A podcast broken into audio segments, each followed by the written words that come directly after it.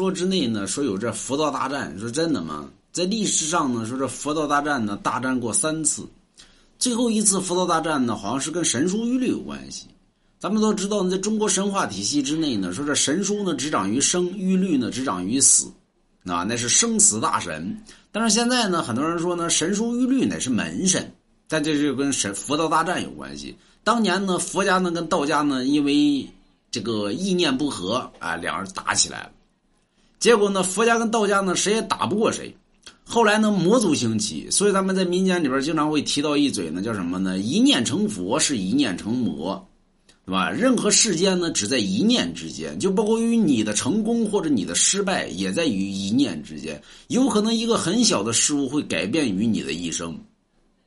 那么魔族兴起之后呢，后来呢，佛家跟道家呢，最后呢，害怕。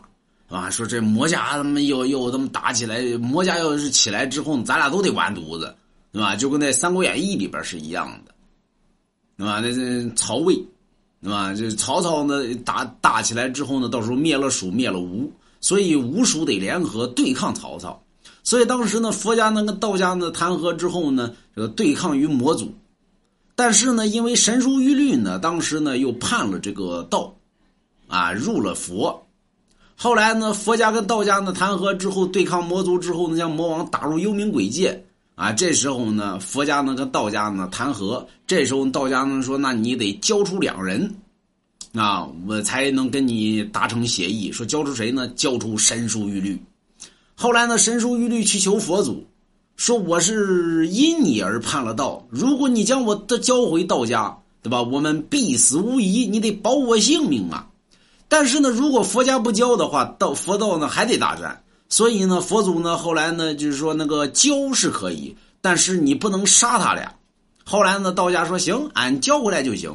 后来呢，将神书玉律呢交回于道家。道家呢，因为呢神书玉律叛道，所以将生死大神贬为门神。所以自此之后呢，民间多了两大门神，一为。啊，神书玉律，啊，所以佛家跟道家呢，自古一直都有战争，但是呢，从来没有说佛家赢，也没有说道家赢。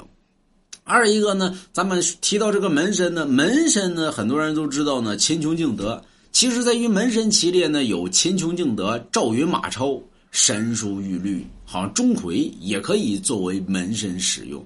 所以历史上呢。这个佛道大战呢，就告诉你啊，人其实成功或失败，有可能就是你心中的一个念动，啊，就可以导致于你的成功。所以人要在小事之上要去计较，啊，就是去考虑，而不是说我永远是面面老是向那大的方向去，那么？有可能你身边的一些很小的一些事端，会影响到你后期的成功或者失败。有人说我就想这个好点呢，咋整啊？哎，买龙家一幅字画也是可以的嘛。